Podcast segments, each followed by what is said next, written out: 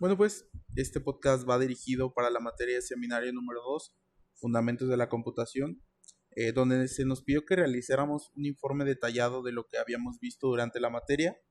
Me presento con ustedes, mi nombre es Armando David Gutiérrez Cortés, yo vivo en Querétaro, nací en Querétaro, y el principal motivo de tomar esta modalidad universitaria es que yo ahora mismo estoy trabajando, en mi juventud no lo pude realizar, no pude este, graduarme en ninguna universidad. De hecho, no la pude ni siquiera cursar. Eh, terminé mi prepa hace no mucho tiempo y decidí pues tomar esta parte de mi vida para poder estudiar una carrera universitaria. Eh, la, la UDG fue lo que más se adoptó a mis planes. Pero bueno, sin más preámbulos, comencemos con el primer aprendizaje. En este se nos pidió que realizáramos una remembranza de cómo fue nuestro primer contacto con la tecnología, tal cual la conocemos hoy en día. Ya que más adelante veremos que la tecnología la conocemos desde hace muchísimo tiempo como seres humanos. Nuestra especie se caracteriza principalmente por sus descubrimientos, por el hecho de siempre estar utilizando herramientas las cuales faciliten cualquier tipo de trabajo que realicemos. Pero pues yo recuerdo que este primer equipo nos lo regaló una vecina. Era un, una computadora muy, muy viejita. Eh, de hecho, la estoy investigando. Es una IBM PC1. Un monitor blanco y negro. Teclado blanco. Que bueno, ya parecía gris con todo el tiempo que se había utilizado. Un ratón. Y lo que más recuerdo de esta computadora es que podíamos jugar en ella. Era un juego que se llama Doom. Eh, de hecho, hay un mito urbano con el Doom que lo corre cualquier dispositivo mientras tenga un chip lo cual se nos enseña un poco más adelante en el modelo von Neumann, del cual estaremos hablando en un momento. Pero primero, ¿cuáles fueron estos inventos que nos llevaron hasta este modelo para poder utilizar una computadora tal cual la conocemos como hoy en día? De estos primeros inventos, el, primero que tenemos en 1615 son las varillas de Nipper, eh, creadas por John Nipper. Eh, constaba de nueve hileras donde cada una de ellas eh, tenía un funcionamiento para hacer una tabla de multiplicar con ella y se realizaba principalmente mediante suma de dígitos. Esto nos muestra que el control y la ejecución de un algoritmo para esta máquina seguía dependiendo de un operador humano, ya que era quienes estaban moviendo pues prácticamente todos los hilos de las hileras que estaban en estas tablitas. Después proseguimos a 1620, 1630 con la regla de cálculo. Quien la creó fue Gunther Outred y Delmain. Eh, este invento se encuentran marcados los logaritmos de los números y en consecuencia las multiplicaciones y las divisiones se obtienen como sumas y restas de tales logaritmos. Eh, además de esto, posee otras escalas que permiten cálculos exponenciales, funciones trigonométricas y otras funciones matemáticas. Este en este invento podemos observar que se conjugan los algoritmos de las reglas matemáticas, los cuales nos, pues, nos están permitiendo eh, hacer un cálculo más sencillo de cualquier operación. Después de esto, vamos al 1642 eh, con la máquina de operaciones matemáticas, donde ya podemos ver que no necesitamos un operador humano. Eh, la realiza Blaise Pascal y la máquina estaba basada en una serie de ruedas giratorias digitales a las cuales, las cuales se encontraban unidas por unas ruedas dentadas. Eh, de hecho, en la imagen del diagrama se puede ver cómo se podían introducir los datos. Eh, este invento principalmente nos da el avance de que es, un pre a las calculadoras tal cual las utilizamos hoy en día. Eh, después de esto vemos el motor de análisis. Lo crea en 1834 Charles Babbage. Eh, esta máquina, a diferencia, se puede considerar ya una computadora digital con un programa fijo. Eh, estaba diseñada de tal manera que podía modificar las interconexiones entre los registros durante el proceso del cómputo para obtener un computador general. De esta ya avanzamos más entre los años. Eh, conocemos la Mark I, eh, fue creada en 1934, 1944, y ya es con el apoyo de IBM, eh, contratado obviamente por la Marina de los Estados Unidos. Principalmente todos los inventos que veremos a lo largo del tiempo han sido creados por, para o durante una guerra.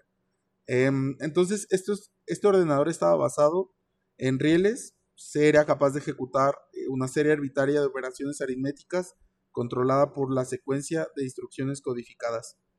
A pesar de que estas máquinas estaban basadas en rieles electromecánicos, quedaron desfasadas al poco tiempo de ser construidas, ya que otros investigadores ya estaban aplicando la tecnología de los tubos de vacío para construir computadoras digitales totalmente electrónicas. Fueron eh, el precursor de las máquinas, las cuales son el precursor de las máquinas, las que conocemos ya hoy en día. Después de esto, pues ya podemos llegar al ENIAC, que fue construido en 1943-1946 por John McCloy y J. Vesper Ecker, eh, que fue el primer ya ordenador de gran tamaño completamente electrónico. Para este ordenador se utilizaron ya los tubos de vacío electrónicos en vez de los relés de los que hablábamos hace un momento. Eh, era su mayor defecto era que tenía una capacidad muy limitada de almacenamiento para la información, lo cual pues ya que ya vimos con el tiempo que pues la información es lo que era más importante para estos equipos. Hasta donde llegamos al tan esperado modelo, modelo de John von Neumann, fue creado en 1945, eh, pues por el nombre viene en el mismo modelo. Eh, propone el concepto de un programa de almacenado de tal forma que las instrucciones podrían guardarse en la memoria junto con los datos, aumentando así la flexibilidad y aplicación de los ordenadores. Se podía cambiar eh, el programa de máquina en máquina sin necesidad de cambiar las conexiones entre Entre otras sugerencias planteadas en su trabajo, de la más importante se podría dar que es la utilización de la estructuración realizada por Babbage para las distintas unidades funcionales de un ordenador entrada, salida, unidad aritmética, unidad de control y memoria. Y la representación binaria, que es la realización de operaciones aritméticas. La ENIAC, por ejemplo, utilizaba eh, aritmética decimal, que era totalmente diferente a lo que se utiliza hoy en día. Está conformado por una CPU, una unidad central de procesamiento que a su vez contiene una ALU, una unidad aritmética lógica eh, y los registros de la, del procesador, a una unidad de control, a un contador de programa. También posee una memoria principal y un mecanismo de entrada y salida. La unidad de central de procesamiento es la que se encarga de interpretar y procesar las instrucciones recibidas de un programa a través de la realización de operaciones básicas aritméticas, suma, resta, multiplicación y división, y las lógicas, eh, o por sus siglas AND, OR o NOT, que es sí, o o NOT, eh, realizadas por la unidad aritmética lógica. Para esto se realizan registros de procesos, una pequeña memoria que almacena los datos binarios y que tiene de acceso 5 o 10 veces menor a la memoria principal. Uno de los registros denominados Program Counter y quien es quien calcula automáticamente la cantidad de los ciclos de ejecución y apunta a la próxima instrucción eh, el cómo debe ser ejecutada. Y por último se encuentra la unidad de control. Esta es quien tiene como objetivo buscar instrucciones en la memoria principal y ejecutarlas después de codificarlas. De hecho, la memoria principal es un conjunto de celdas del mismo tamaño que están asociadas eh, pues con un número denominado dirección de la memoria y sirve para almacenar los datos de memoria temporal para ser utilizados posteriormente. Sistemas de entrada y salida. Estos son quienes generan las señales necesarias para transferir los datos o los códigos desde y hacia periféricos. Eh, un periférico es un dispositivo el cual es, con el cual ya somos capaces de interactuar nosotros o cualquier elemento externo, eh, ya sea emitiendo información o recibiéndola. Digo, esto básicamente ya lo podemos definir como el CPU, que es quien genera como los cálculos matemáticos, la memoria RAM, donde se generan eh, pues estas respuestas matemáticas a los cálculos, se guardan por un periodo de tiempo muy corto, pues Random Access Memory, una memoria aleatoria, y el disco duro, que es donde ya se guarda los archivos, los datos que si queremos reconocer, eh, pues para utilizarlos después. Mm, los periféricos que más se conocen pues son el teclado, el mouse, una impresora, el monitor, son con los cuales podemos interactuar pues ahora sí que con la computadora directamente nosotros. Pero pues todo este hardware que acabamos de mencionar sería inútil sin el, software. El software es la parte lógica de los sistemas informáticos que comprenden un conjunto de componentes lógicos necesarios, eh, los cuales hacen posible la realización de tareas e, específicas, en contraposición a los componentes físicos que son llamados pues hardware. Eh, la interacción entre el software y el hardware hace posible eh, y operativo a un ordenador o dispositivo de cualquier tipo de este modelo de von Neumann que estamos hablando. Es decir, el software envía las instrucciones que el hardware ejecuta, eh, haciendo posible pues, su funcionamiento. Los componentes lógicos incluyen, entre muchos otros, aplicaciones informáticas, procesadores de texto, pues los cuales nos permiten a, nosotros como usuarios realizar eh, pues las tareas que, conformamos en los equipos de cómputo. De hecho, pues para este podcast podemos dar como ejemplo que estamos utilizando un software eh, para grabar el audio y el audio lo capta un hardware que es el micrófono. Eh, sería como el ejemplo pues más vivo que podríamos tener ahora mismo. Y pues bien, continuando sobre esta línea, otros ejemplos de aplicaciones que existen de software son aplicaciones de suites ofimáticas como conocemos Excel, Word, PowerPoint, aplicaciones de seguridad, antivirus, malware, anti-malware, perdón, eh, aplicaciones educativas, que puede ser la plataforma que está en un sitio web, eh, programas de diseño, software médico, software contable, software de inventario, eh, hay software para arquitectura, software administrativo, Supongo que todos hemos utilizado varios de estos, a pesar de que muchas veces no conocemos el nombre de todos. Sabemos que hemos utilizado, eh, pues no sé, Photoshop, eh, Compact, eh, son como software que nos que se tienen más que nada en oficinas para el trabajo del día a día. De hecho, este semestre también vimos software que hace software, que son los software de programación. A pesar de que nosotros mismos hacemos las rutas para que el software siga una base o una secuencia de actividades que nosotros estamos programando tienen que ser leídas de algún modo y el software que nos ayuda pues puede ser eh, Dev, Dev++, eh, algún otro Notepad, Notepad eh, más más, son como los software sobre los que se lee el software que nosotros estamos creando. A su vez, revisamos eh, cómo este software impacta en el día a día a nosotros para ayudarnos a realizar cualquier trabajo. Y como lo mencionaba anteriormente, el ser humano se caracteriza por eh, crear herramientas y estas herramientas siempre te van a ayudar a realizar, a hacer más fácil algún trabajo que estés ejecutando. En, en las oficinas lo podemos ver con todo lo que viene siendo la ofimática. Eh, pues los medios de cómo se hacía una contabilidad en los años 80 son totalmente diferentes a cómo se hacen actualmente.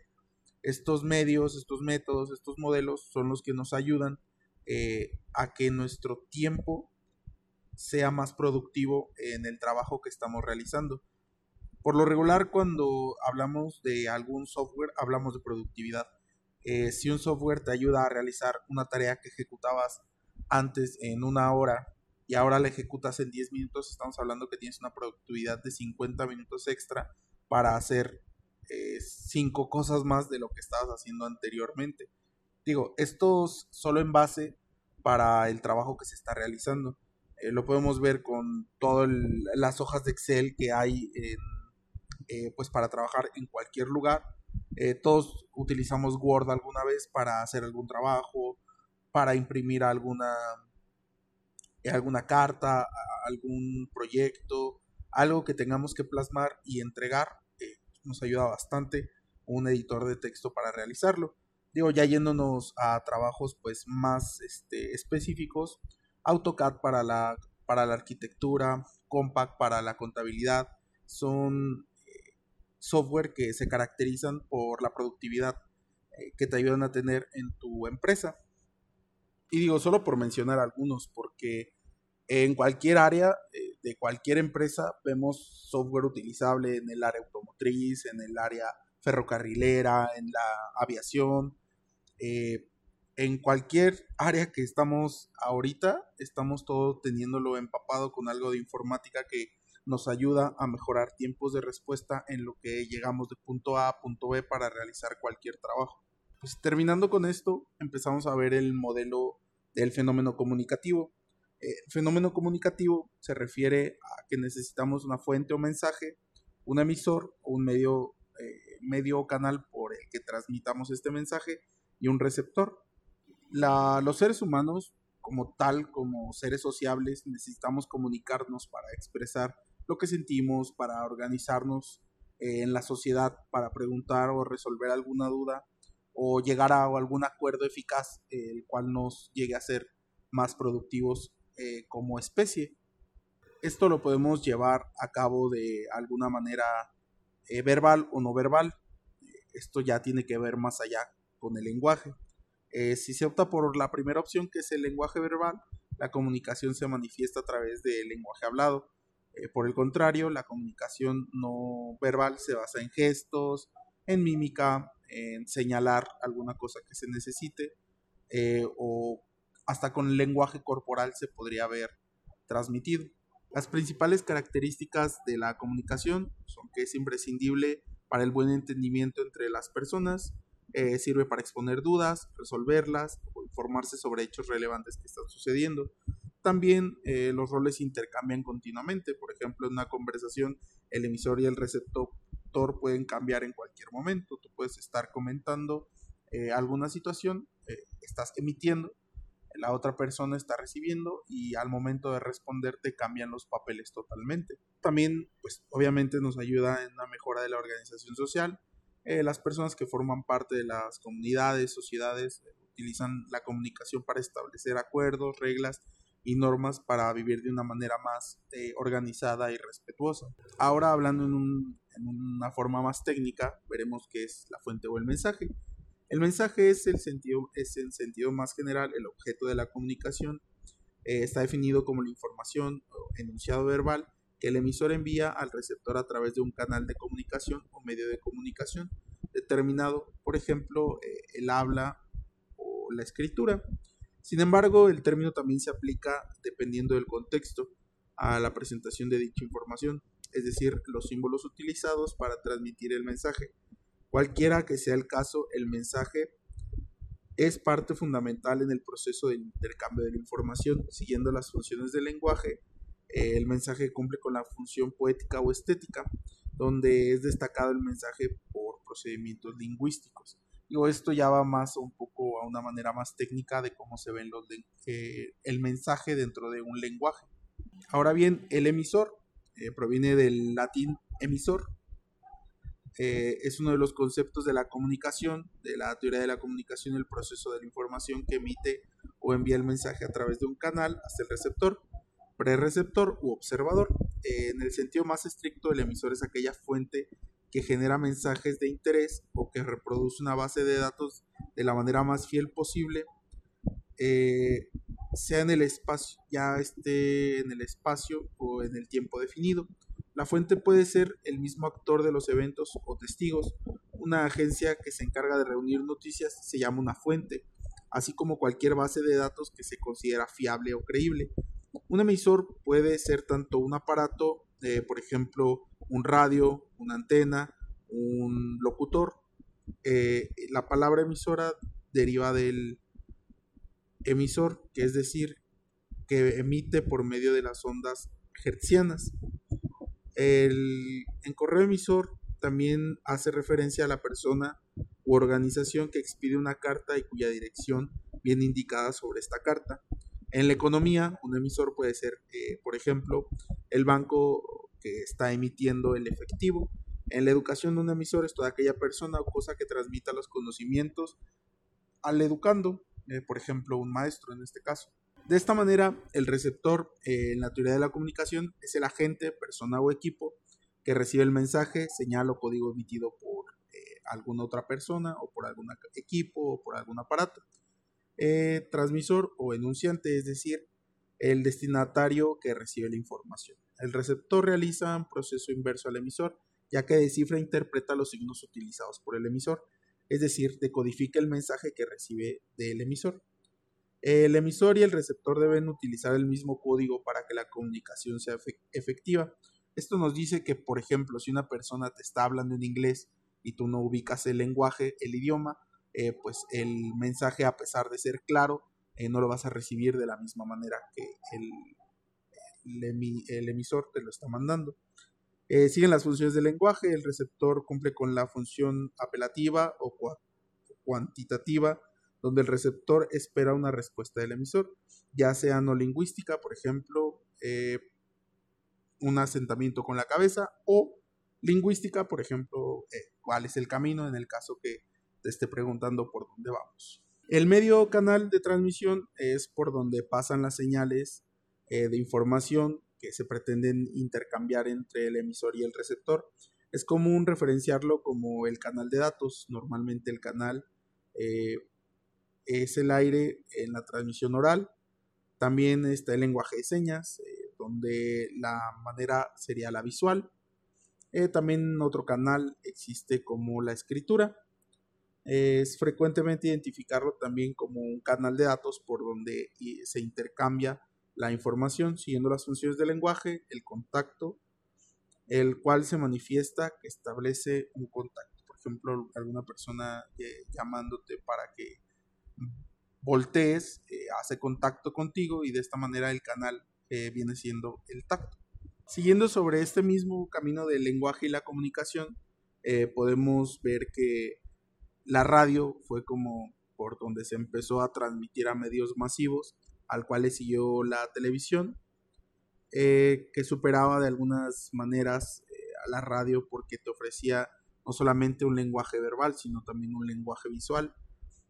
Eh, hay otras bondades, por ejemplo, el transmitir alguna película, no solamente pues la escuchas, también ves para descifrar algunos sentimientos que, el emisor quiere que recibas. Como lo habíamos mencionado antes, el humano se caracteriza por estar comunicado siempre o por tratar de siempre llegar a comunicarse con sus semejantes o con sus inferiores. Esto para hacerles saber algo que él necesita que ellos sepan.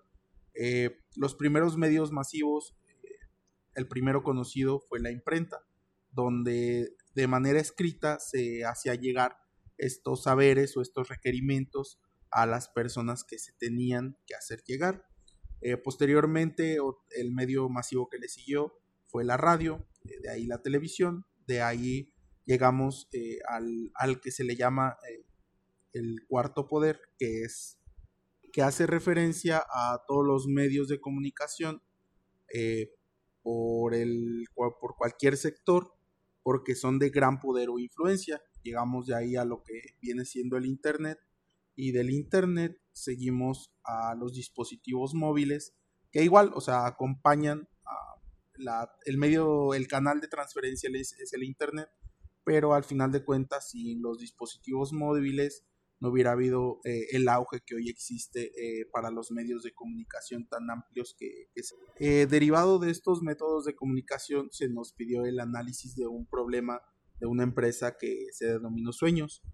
analizando la problemática de comunicación que hay en la empresa anteriormente mencionada, se propone una solución que es centralizar la información para que no haya pérdida en la difusión de una manera sincrónica de la comunicación adecuada centralizar toda la información eh, migrando a oficinas, eh, valga la redundancia, centrales eh, a Manzanillo, Colima, uniendo la oficina de importación y de distribución, las tres en la misma.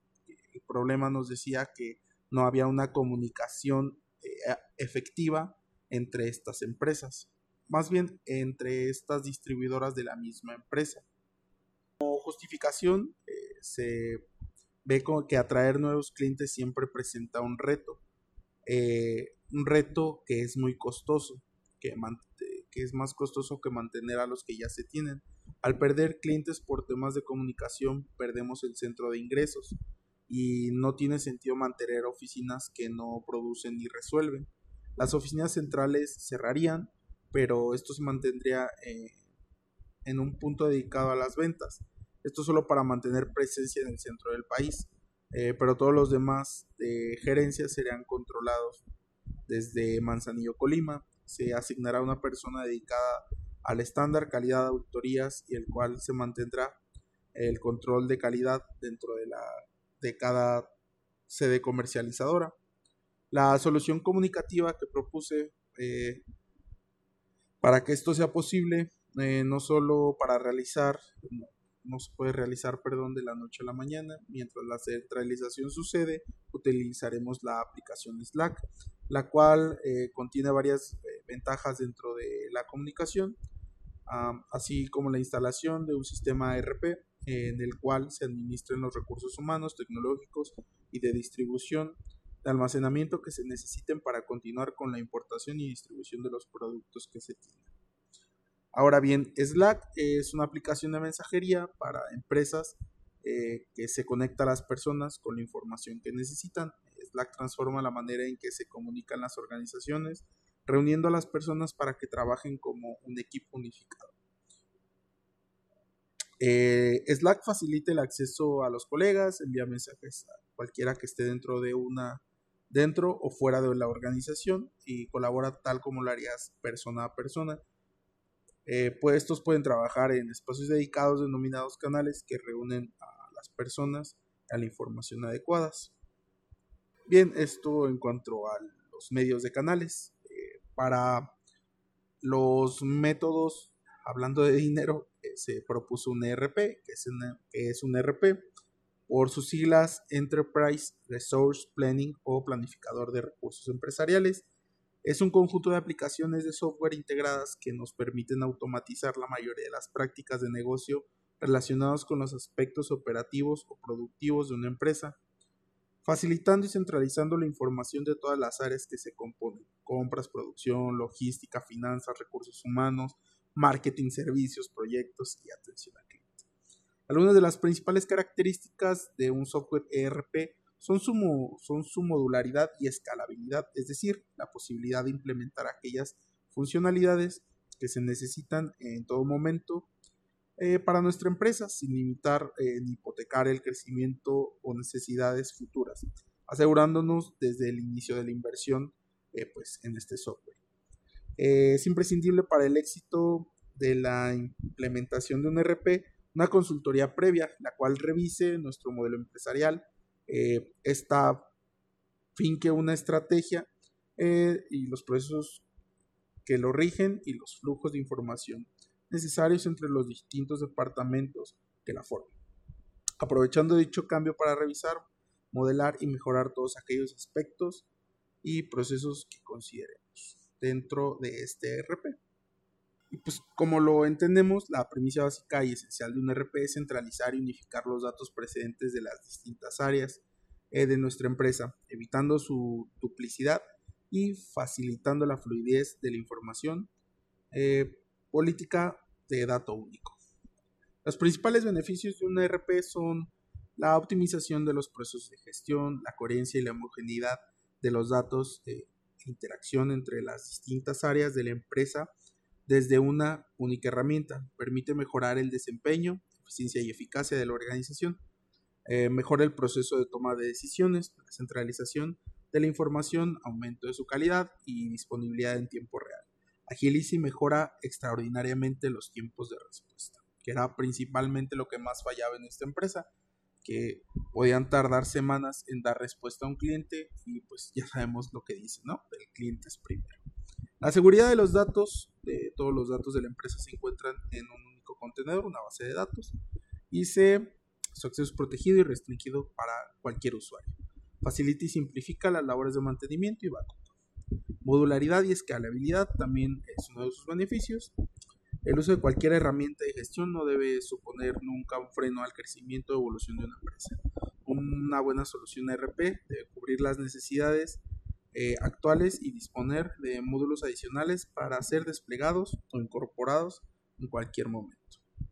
Eh, la adaptación de las necesidades reales mediante la consultoría previa donde definen los requerimientos y necesidades de la empresa, el RP debe configurarse y adaptarse totalmente a ella Si bien es cierto que durante pues, la fase eh, deben de cuestionarse y revisarse los principales procesos desencadenantes de la actividad principal de la empresa. En este caso, repito, el problema básico para llegar a una buena escalabilidad y a un buen futuro para la empresa era que no existían los medios de comunicaciones hábiles y eh, un RP eh, más allá de, de ser el medio de comunicación nos ayudaría a mantener todo sobre la misma línea o el mismo canal. Y pues bueno, en conclusión, la digitalización de los procesos estratégicos empresariales comprende una de las áreas fundamentales de la transformación digital. El uso de una herramienta RP en una empresa significará el inicio de una nueva etapa en la que se podrá anticiparse a los problemas antes o después que puedan ir surgiendo en la actividad comercial. Con su ayuda será mucho más sencillo hacer planificaciones para el futuro, potenciar aquellos departamentos que podrían ofrecer mejores resultados y marcar una línea para seguir eh, una línea de éxito, claro está. Un programa ERP puede y debe convertirse en el esqueleto de nuestro negocio, confiando en sus prestaciones, se puede lograr buenos resultados y allanar el camino para convertir una empresa más competitiva y flexible. El negocio comenzará a adaptarse a los clientes y no al revés. El más de lo mismo y las obsoletas formas de trabajar pueden dejarnos atrás y lastrar el desarrollo de cualquier empresa. Bueno, pues posterior a esto, eh, revisamos cuáles fueron los 10 sucesos más importantes para nosotros eh, que originaron la creación del Internet. De hecho, anteriormente ya mencioné algunos, pero eh, en esta ocasión los enumeraremos y diremos sus fechas. En marzo 12 de 1947, al, al calor de la Guerra Fría, valga la interferencia de estas dos palabras tras varios años de investigaciones y con la meta de establecer una red de comunicación segura para transferir documentos o datos entre ellos.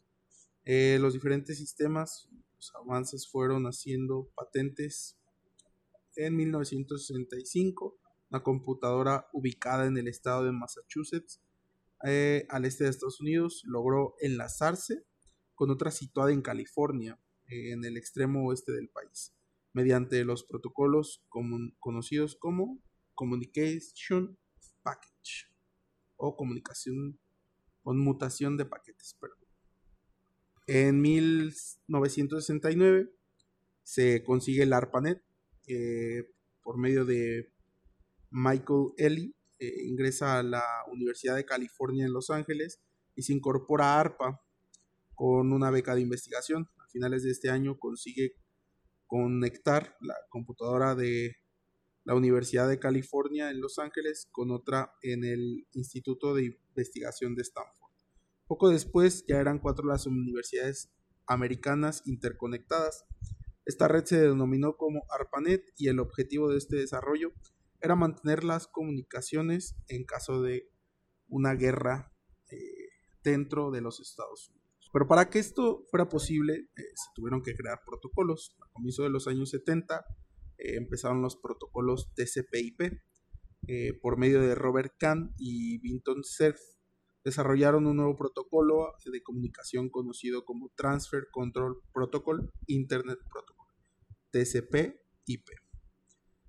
destinado a la transmisión de información entre las redes interconectadas, pero no fue hasta 1983 cuando ARPANET adoptó el protocolo TCP/IP, dando como resultado la definición incipiente del Internet. Sin duda, esto fue un punto de inflexión para la evolución del Internet, acelerando su expansión. En 1971 se embrió el primer correo electrónico. Para trabajar en el envío de mensajes a otras computadoras del ARPANET fue como Tomlinson logró evitar enviar el primer correo electrónico en el mundo en octubre de 1971. El correo electrónico es una parte crucial en nuestra comunicación debido a su instantaneidad, facilidad de uso y efectividad a cuanto costos. Eh, hablando de más protocolos, en marzo de 12 de 1989, el HTML, el HTTP y un programa llamado Web Browser el 12 de marzo de 1989, Tim Berners-Lee descubrió por primera vez un protocolo de transferencias de hipertextos que daría lugar a la primera web utilizando tres nuevos recursos, HTML, HTTP y un programa llamado Web Browser. Un año después, el Internet nacería de forma cerrada dentro del CERN eh, y en agosto de 1991 por fin los usuarios externos del CERN comenzaron a poder conectarse a esta. 1991, tal y cual como se concibe hoy en día, es decir, conocemos el WWW, World Wide se presentó en 1991, dos años más tarde el CERN abrió la web para su uso comercial, la era en la que esta poderosa herramienta de comunicación estaba reservada para ámbitos estatales, tecnológicos o académicos quedó atrás. A partir de entonces la expansión del Internet fue fulminante. De aquí conocemos lo que es la web 1.0. Durante aquella fase de evolución el Internet era tan solo un medio de acceso a la información en modo lectura. El usuario tan solo podía navegar en la red en busca de datos de interés, pero sin posibilidad de interacción. Esto estaba a punto de cambiar, multiplicando al cubo el potencial del Internet para la comunicación y comercialización. Eh, el Internet de las Cosas, inicia en 1999. Este es un proceso que permite conectar elementos físicos cotidianos al Internet desde objetos domésticos comunes como bombillas de luz hasta recursos para la atención de la salud como los dispositivos médicos. También abarca prendas y accesorios personales inteligentes e incluso sistemas de las ciudades inteligentes. El término IoT hace referencia a todos los sistemas de dispositivos físicos que reciben, que reciben y transfieren datos a través de redes inalámbricas. Las redes sociales, lo que conocemos como la Web 2.0, eh, iniciaron con eh, Friendster, MySpace, Hot or Not Hot. Eh, fueron las primeras redes sociales en aparecer en, en los años del 2000, 2003. De hecho, en el 2003 MySpace llegó a concentrar 25 millones de usuarios. Para 2005, un año de la, antes de, del nacimiento de Facebook, ya tenía todos sus usuarios. Eh, lo que empezó como un proyecto universitario en Harvard se, se, terminó convirtiendo en una de las empresas más potentes de, lo, de todo el mundo. Está liderada por Mark Zuckerberg. Actualmente cuenta con más de 2.449 millones de usuarios en todo el mundo. Podemos hacer la notoria comparación entre lo que llegó a ser MySpace y lo que es ahora Facebook. Posteriormente llegamos a lo que es la web 3.0. El avance tecnológico eh, hace que la inteligencia artificial y la web semántica contribuyan a la aparición de esta web. Eh, esta tendencia se dirige al uso de programas inteligentes que utilizan los datos semánticos para crear un lenguaje que se pueda entender, compartir e integrar fácilmente. Es primordial el diseño responsive adaptable a cualquier dispositivo pues posteriormente se nos eh, pidió eh, relacionar lo que era la web 2.0 eh, haciendo un WordPress. En este WordPress pues yo llegué a varias conclusiones. una de ellas es si el Internet nos une como realmente es de lo que se trata o nos separa como seres humanos. Es claro que una de las, es una de las herramientas más exitosas del ser humano en las últimas décadas. Pero esta herramienta, que fue creada en medio de una guerra, sirve para propósito, sirve para su propósito realmente, que es unir personas, acortar fronteras, o en realidad eh, separa entre quienes pueden adquirirlo, usarlo y manipularlo, y ser parte de él y los que no. La opción del Internet en las últimas décadas ha incrementado de una manera súbita claramente para países desarrollados. No ha sido una tarea simbólica hacer que su pueblo eh, use esta exitosa herramienta, pero ¿qué pasa con los países en vías de desarrollo? ¿Qué pasa con los países subdesarrollados? Estas personas que también son parte de la sociedad no tienen derecho a utilizar el Internet. Si en los países en vías de desarrollo como África, el Caribe, eh, donde la adopción del Internet ha sido muy lenta, eh, también podemos ver que para qué realmente se utiliza. O sea, realmente se utiliza de la misma manera en África que en Norteamérica. Se ve eh, los mismos lugares de comunicación, la misma información se comparte en ambos o por el uso ya habitual en Estados Unidos eh, se usa de una manera totalmente distinta. Eh, la adopción de, a nivel de usuario la podemos ver que en los últimos años se ha incrementado fuertemente. Las personas que hacen uso del Internet, esto debido a que los tiempos cambian, las herramientas que ofrece el Internet sus diferentes dispositivos han generado un cambio radical en el ser humano, desde cómo se trabaja, cómo se relaciona o cómo se llevan a cabo las tareas del día a día básicas. Eh, nos deja abierta una pregunta, ¿cómo evolucionará el Internet en 10 años? ¿Cómo nos veremos nosotros en 10 años? ¿Qué dispositivos utilizaremos en 10 años?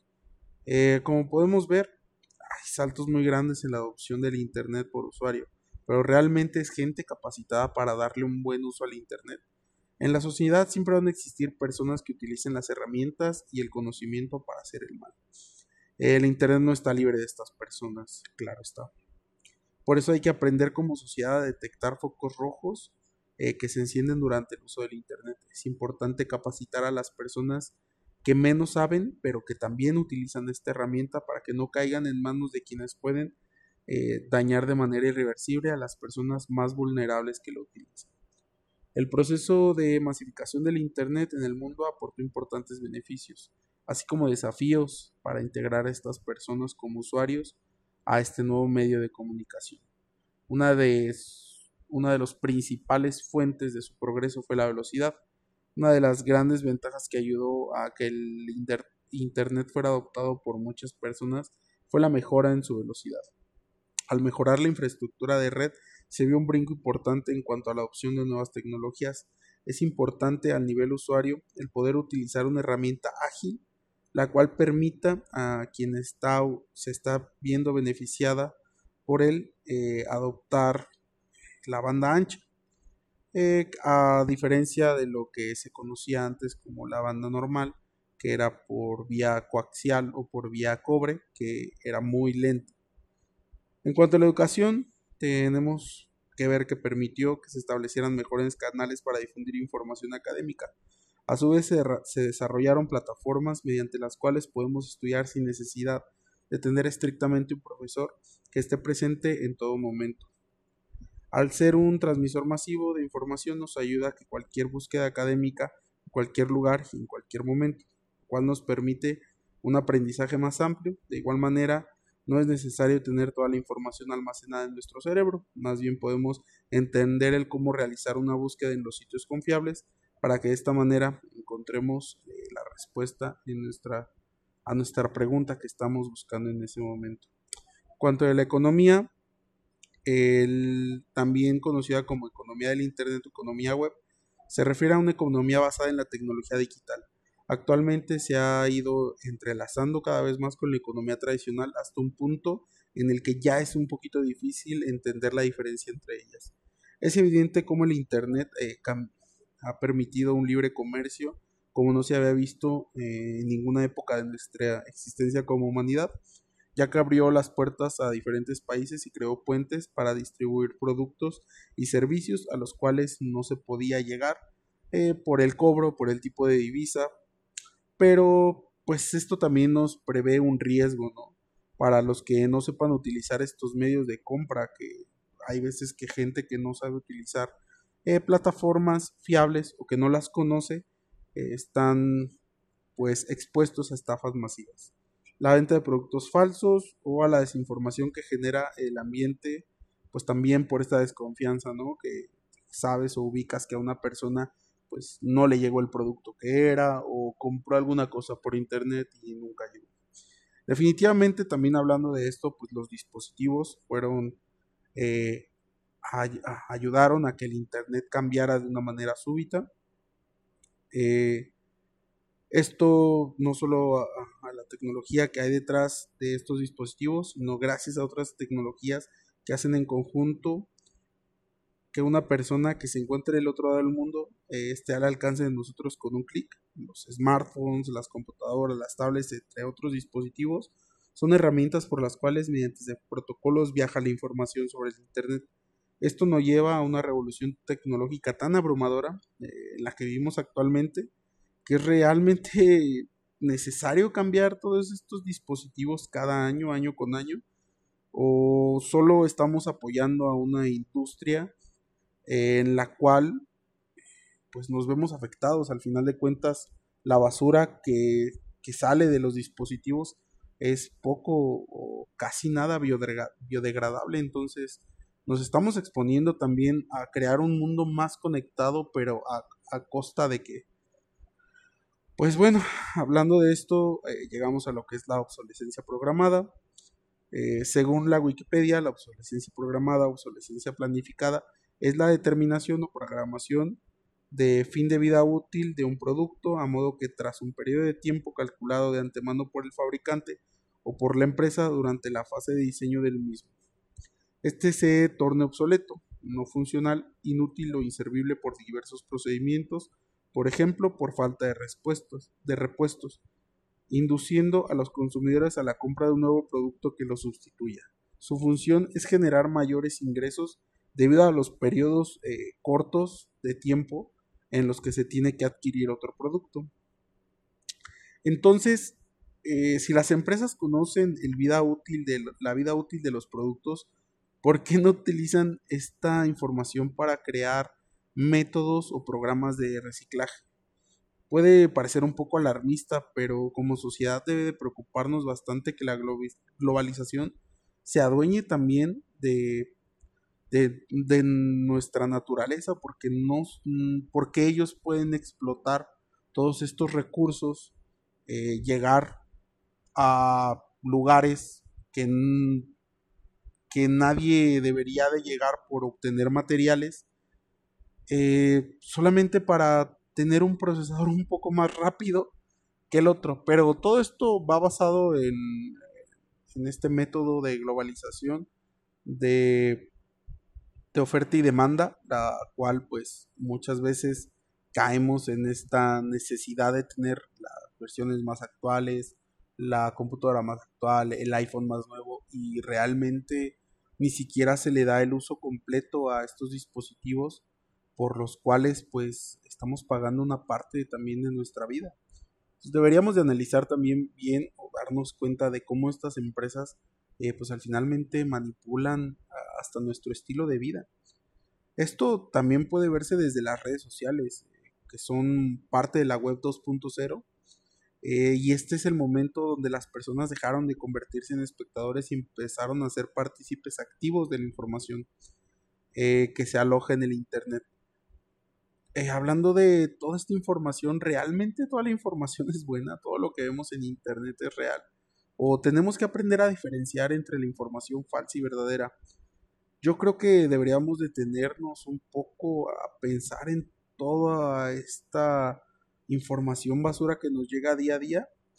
Eh, las redes sociales de verdad nos han acercado como sociedad o solamente han polarizado más a la sociedad en la que vivimos debido a la diferencia de pensamiento y a la poca empatía que existe en el último siglo. De hecho, se puede sentir mucho el odio que existe en las diferentes redes sociales. Al parecer el anonimato generó cierto poder en las personas que odian ya por profesión. También hay que estar alerta de la información personal que publicamos, ya que llegando al Internet es muy fácil que deje huella, una huella que difícilmente se podrá borrar. Las redes sociales son actualmente pues, un principal medio de comunicación y entretenimiento. Debemos entenderlas como pues, eh, fuentes poco confiables de información solo como lo que son medios por los cuales es fácil viralizar un contenido, llegar a una persona, eh, pero debemos entender que esto pues es por el morbo que existe sobre la información basura. En conclusión, podemos identificar a la Internet como una herramienta a la cual cambia la sociedad desde el inicio de su aplicación, la cual a su vez ha ayudado a la humanidad a desarrollarse y crecer como especie dentro de las diferentes aplicaciones sociales, económicas, políticas, laborales y escolares. Podemos concluir que se ha logrado colocar como una de las herramientas más importantes de la sociedad actual. Hablando de la economía y la globalización que se ha creado en Internet, podemos concluir eh, que la felicidad enfrascada que venden las grandes compañías no es más que un reflejo de la carencia que tenemos como sociedad eh, de una identidad propia. De esta carencia se aprovechan las grandes empresas para vender sus productos a cambio de un poco de felicidad, felicidad inmediata, la cual probablemente como cualquier droga, genere un rush de dopamina, la cual nos haga sentir vacíos cuando termine. Eh, pero el Internet no es malo por sí mismo. la, gente es la que hace mala una herramienta. Eh, es básico entender que no se puede culpar un objeto solamente por existir, ya que el usuario de este objeto decidirá el uso que le dará. Por el momento, tratar de entender el Internet solo como una herramienta o como el fenómeno es complicado, ya que cualquiera que sea de los dos se encuentra en un estado de desarrollo permanente. Solo podemos avanzar en su comprensión si nos damos el tiempo y la constancia para entender eh, con qué estamos tratando. Como seres sociables no podemos olvidar y diferenciar que el contacto humano es indispensable para crecer como sociedad. No olvidar nuestra humanidad, la cual es la base mediante la cual debemos de vivir, ya que cuidar nuestro planeta debería ser esencial para nuestra raza, ya que no existe otra en el mundo que agote recursos como nosotros lo hacemos. No podemos escudarnos detrás de los avances tecnológicos para acabar con los materiales que se nos fueron brindados por la madre naturaleza. Pues por último, pero no menos importante para nada, se nos pide eh, investigar qué es la web 3.0 y de qué, cambian, de qué manera cambiará el mundo. Pues eh, esto es un poco impredecible, ya que todavía pues, no llega, no ha llegado. El, el tiempo que tardó para llegar entre la web 1.0 y 2.0 fue de 10 años. Entonces seguimos a la expectativa de cómo cambiará. Ya tenemos ciertos indicios, eh, como les mencionaba anteriormente, con el IoT, el Internet de las Cosas, el cual pues se está viendo reflejado en electrodomésticos, eh, que todos los dispositivos que salen al mercado ya salen con conexión a Internet esto debido a que es una red en donde las máquinas procesarán el contenido de una forma similar a la humana y en que todos los datos estarían conectados entre sí, eh, se entenderían contextualmente como conceptualmente. Eh, pues esto nos llevaría a entender o a ver el Internet de otra manera, una manera más particular o más peculiar entre cada cosa o situación. Pues en definitiva, si pensamos en la web 1.0 como un proveedor de información estático, donde las personas leen las páginas web, pero no tienen esta interacción eh, que existe ya en la web 2.0 eh, como una forma interactiva y social de estar dentro del Internet, eh, donde se permite la colaboración entre usuarios, podemos suponer que la web 3.0 cambiará tanto cómo se hacen los sitios web como la forma en que las personas interactúan. Y pues eh, actualmente podemos ver ejemplificada esta web 3.0 con Apple, Alexa, eh, que combinan la inteligencia artificial con reconocimiento de voz. Esto todo sobre la red, eh, pero que aún siguen en desarrollo. Actualmente se están probando de hecho muchas tecnologías con el objetivo de fomentar la automatización de las cosas. la mayoría de las tareas se quieren hacer automáticas. Esto engloba, por ejemplo, la inteligencia, artificial, el Big Data o el blockchain. aunque hay otras tecnologías que todavía están desarrollándose concretamente, estas nuevas tecnologías requieren habilidades más avanzadas, eh, las cuales son pues, actualmente eh, difíciles de incorporar. Se tienen planeadas, pero no se sabe cómo llegar o desarrollar hasta ese punto la tecnología. Como esto podemos entender que la web 3.0 se concentrará principalmente en los datos. Estos datos son finitos y por eso es necesario desarrollar una tecnología eh, y una arquitectura de almacenamiento propias. Aunque el Big Data parece ser el camino a seguir, eh, todavía queda mucho por investigar sobre los usos efectivos de estas tecnologías para almacenar todos estos datos, ya que pues también nos enfrentamos a los problemas de seguridad. Esto pues no a cualquiera le gustaría que toda su información estuviera eh, en la red. Digamos, eh, la información que tenemos hoy por hoy en nuestro celular puede ser totalmente hackeada, puede, puede eh, transferir nuestras fotografías, transferir nuestros contactos, transferir nuestros mensajes y en la adoptando la web 3.0 si un hacker eh, pues se mete no sé a un dispositivo como sea Alexa o Siri podría estar escuchándote 24/7 todas tus conversaciones tenerlas grabadas eh, yéndonos más allá ya un poco a cosas que parecieran ser poco realistas, pero que pues podrían eh, llegar a suceder con, todo este movimiento de, incorporar los, los, electrodomésticos, los objetos que utilizamos día a día, eh, pues podrían hacer hasta volar nuestra casa. Si tenemos conectada nuestra estufa, podríamos encender, encender el gas sin, sin encender una llama, dejarlo correr por determinado tiempo y después prender algún otro aparato electrónico el cual destalle una pequeña chispa y terminar con casas, cuadras, habitaciones, eh, domicilios enteros. Esto es, suena un poco más mal viajado de lo que realmente podría ser, pero eh, de hecho la tecnología es avasalladora, nos ha dejado, nos ha permitido ver cómo no solamente nos afrontamos a lo bueno, sino también nos debemos de enfrentar a las cosas malas que hay detrás de ella. Pero pues obviamente también tiene sus ventajas. Una de ellas es que es para todos. No necesitará ser controlada por una sola entidad. Es posible que las empresas eh, más grandes ya no tengan control sobre el Internet. Como resultado de esto, las aplicaciones descentralizadas o, las apps, o las apps perdón, no se podrán censurar ni restringir de ninguna manera. La personalización del Internet también podemos darnos cuenta que pues viene una gran etapa de esto. Eh, la experiencia de la navegación por este tipo de web podrá entender nuestras preferencias. Esto también nos permitirá navegar de forma más productiva. Eh, por lo regular se ve también que cuando llegamos a hablar de casas para gatos, de repente nos hacen eh, anuncios de gatos para todo. O llegamos a buscar, no sé, algún terreno y toda la semana estamos viendo anuncios, anuncios, anuncios de terrenos. Esto pues se evitará con los nuevos motores de búsqueda. Los vendedores entenderán mejor nuestras necesidades de compra y nos mostrarán aquellos productos y servicios que nos interesan comprar con la ayuda del Machine Learning. Esto nos permitirá eh, ver mejores anuncios y más relevantes de los que ya se tienen. Eh, menos interrupciones, dado que los datos se almacenarán en bases distribuidas por la descentralización los usuarios no tendrán que preocuparse por interrupciones del servicio o por suspensión de cuentas por motivos técnicos.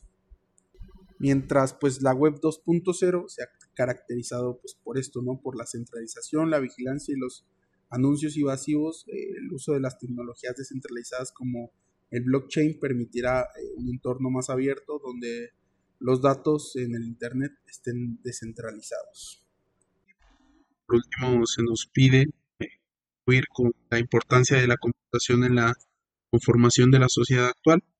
Sabemos que la computadora es una herramienta esencial para nosotros como seres humanos, eh, la cual está siendo empleada pues ya en todos los campos laborales, en el ocio, en los diferentes pues, niveles que jamás se, se pudo haber imaginado, eh, donde jamás se previó que pudo haber llegado con el surgimiento de las computadoras se han creado de hecho nuevas formas laborales que antes pues ni siquiera se tenían planeadas o a las cuales de hecho se tardaban mucho en llegar algunas personas.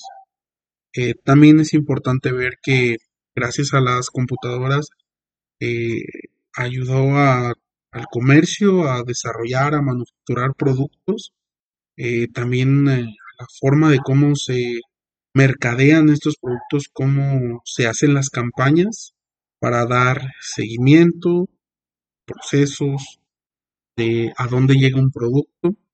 También pues, lo podemos ver en la educación.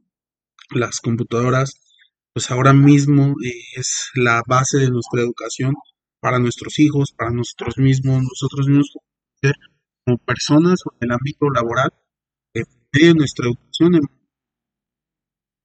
Eh, pues, también solo de la computadora, sino el hecho de todas las tecnologías que hay detrás de ellas, los usos multimedios, el internet, todo esto que hay detrás, entonces pues es hiperactivo e imprescindible. Eh, también los avances científicos debemos de verlos, eh, el uso de las computadoras para analizar sistemas, los patrones, eh, nuevos métodos, nuevas formas de cómo operar las tecnologías van a seguir cambiando nuestra manera de vivir. Entonces, es mejor ah, hacer una adaptabilidad 100% a ellas, no hacerlas necesarias de nuestro día a día, pero eh, podemos revisar o podemos ver que cierta gran importancia de cómo hemos avanzado pues es debido al uso de las computadoras y entonces pues todo esto analizándolo nos hace llegar a la conclusión que las computadoras ya están la tecnología ya está aquí para quedarse para vivir eh, nuestro lado seres. Y ahora vamos a ver su evolución. Eh, yo creo que ha sido una evolución bastante bastante rápida la cual pues nos permitirá ver o llegar a nuevos mundos. Esto pues a algunas personas abruma, a otros pues apasionados de las tecnologías nos hace pues querer hasta vivir más, ¿no? Para llegar al hecho de ver en lo que se van a convertir todas estas tecnologías nuevas. Pero la adaptabilidad que tenemos pues ya es, es grandísima. Ahora pues, es pues revisar cómo vamos a estar utilizando estas tecnologías para que nos ayuden para que sale a las que pues, ya, ya estamos o ya tenemos a nuestro lado. Pues, me queda más que agradecer la cual me apoyó, me ayudó. Muchas gracias, Eri, por empatizar. Muchas gracias por el curso y hasta luego.